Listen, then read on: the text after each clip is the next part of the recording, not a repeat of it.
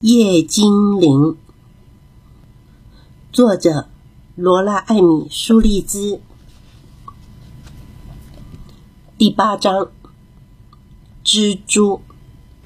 这座花园从来没有像现在看起来这么大。弗罗丽的腿很痛，而且伤痕累累。院子的地砖又硬又粗，磨得她的脚跟发疼。然而，他还是保持速度，连跑带跳的越过地砖间的裂缝。天色越来越暗，天空中出现了一颗星星，闪烁着淡淡的亮光。花园也逐渐褪色了，白玫瑰在暮色中像天上的星星一样醒目。当弗洛利跑到刺柏丛那里的时候，身体的两侧剧痛。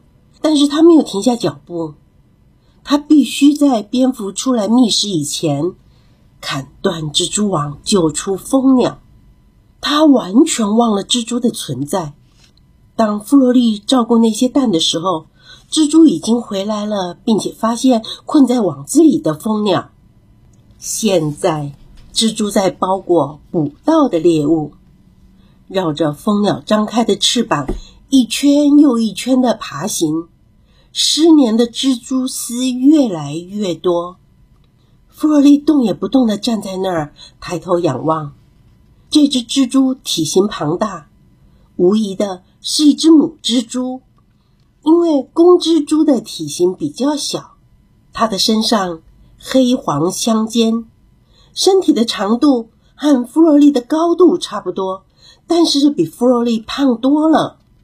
从某种可怕的黑黄相间的角度而言，它很漂亮。弗洛利想到蜘蛛的毒牙可能刺在身上，不禁打了个寒战。然而，他还是在手上吐了口水，抓住蜘蛛网最下方的一条丝线。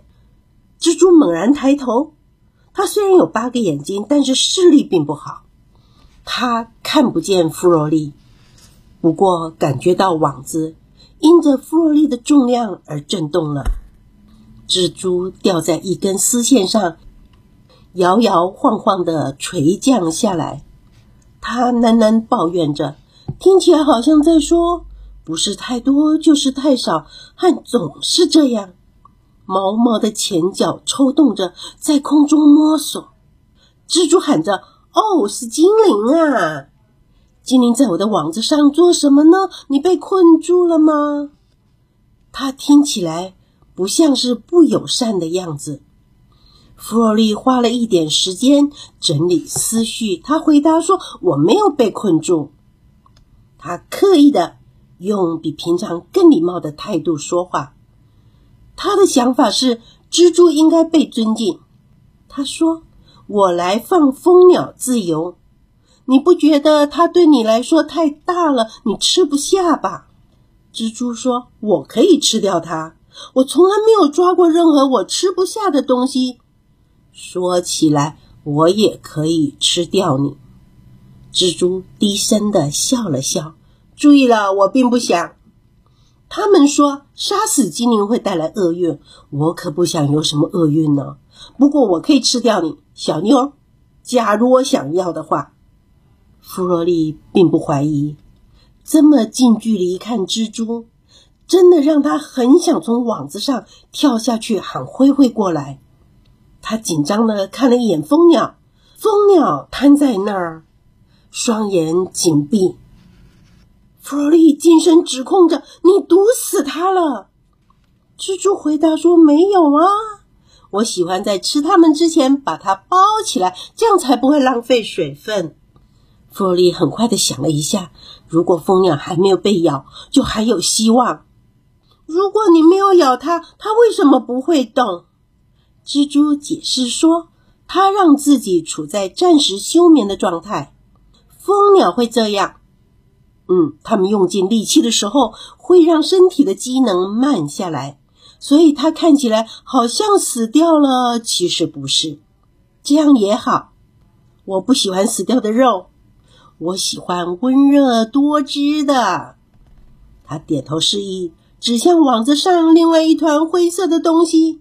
嗯，就拿那只胡蜂来说吧，它还活着，还在挣扎呢。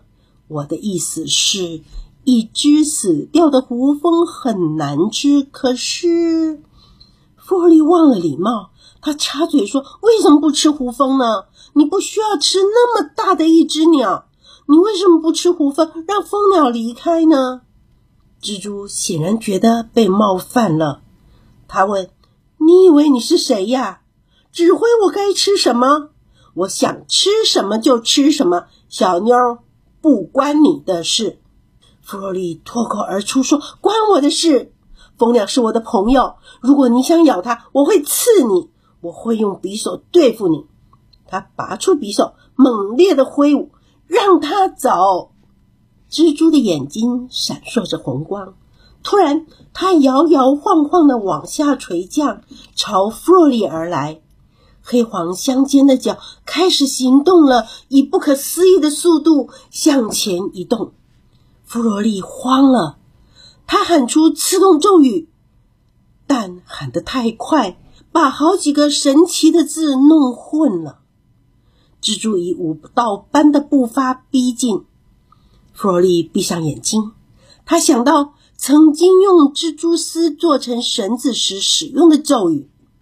他想象一束藤蔓朝着太阳不停的旋转，扭曲再扭曲，一串字从他的唇缝中冒了出来。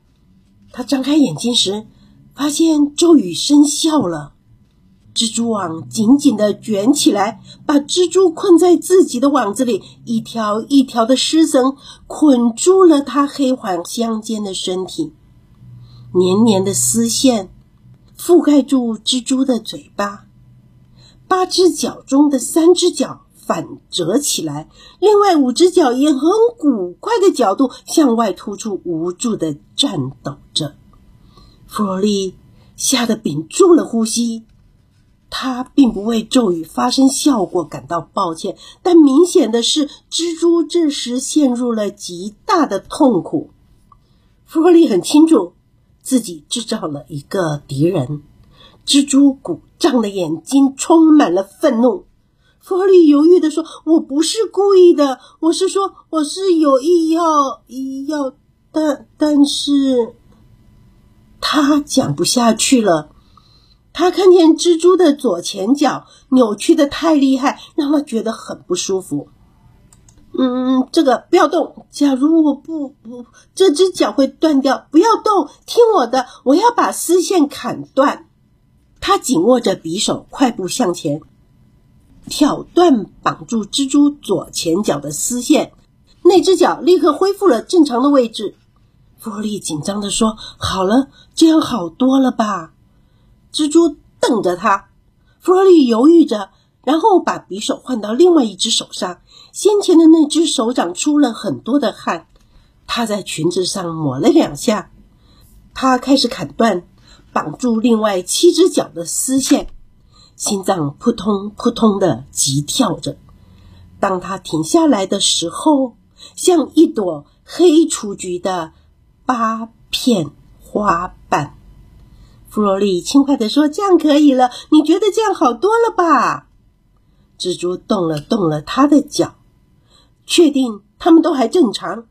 他的眼中仍然充满着怒气，但身体显然已经不痛了。弗洛利说：“我有一个想法，我想砍断你嘴巴周围的丝线，让我们可以好好商量。不过你不能咬我，你得承诺你不会咬我。”没有回应。弗洛利深深的吸了一口气。